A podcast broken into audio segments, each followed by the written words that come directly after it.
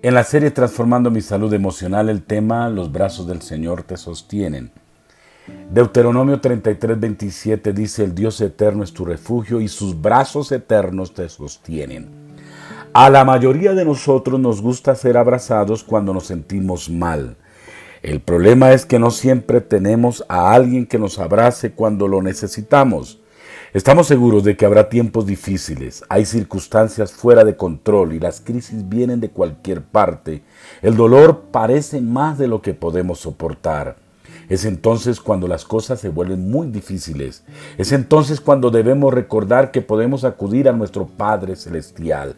Él estará ahí, siempre dispuesto para ayudarnos, consolarnos, siempre para darnos su fortaleza. Dios conoce tu dolor. Él te escucha llorar, cuenta cada lágrima tuya y está listo para asistirte. Solo necesitas venir a Él. Él es tu refugio en la tormenta. Con sus brazos poderosos está esperando abrazarte. En ellos encontrarás paz, protección y fortaleza. Él estará contigo hasta que la tormenta pase y vuelva la alegría en el día de mañana. Es difícil imaginarse que el Dios que creó el universo está disponible para ti, pero así es. Su más grande deseo es tenerte junto a Él. Por eso te creó.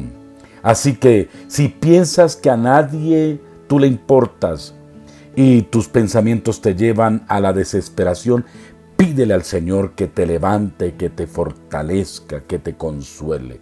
Su misericordia nunca falla. Él no quiere otra cosa que darte ese gran abrazo que tanto necesitas. Tres preguntas frente a este devocional. ¿Qué te dice Dios? ¿Qué piensas de lo que te dice Dios? ¿Y qué vas a hacer con lo que te dice Dios?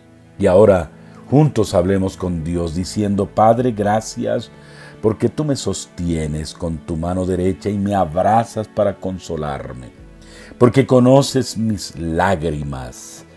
Tú dices en tu palabra, bienaventurados los que lloran, porque ellos recibirán consolación. Señor, muchísimas gracias porque tú me das fortaleza en el momento de la debilidad. Gracias porque tú me darás, Señor, esa capacidad para enfrentar la adversidad y para salir avante frente a ella.